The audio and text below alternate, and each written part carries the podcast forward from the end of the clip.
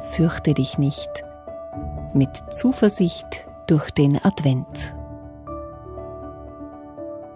Manchmal schaue ich mich so um in der U-Bahn oder wenn ich dann eben auf dem Weg zur Arbeit bin. Und manchmal sehe ich dann, dass Menschen so bedrückt schauen und ähm, so sorgenvoll. Und dann versuche ich einfach, sie anzulächeln. Und trotz Maske erkennt man das, wenn jemand lächelt. Und meistens lächeln die Menschen zurück. Oft sind es diese kleinen Dinge, die einem das Herz wieder weit machen.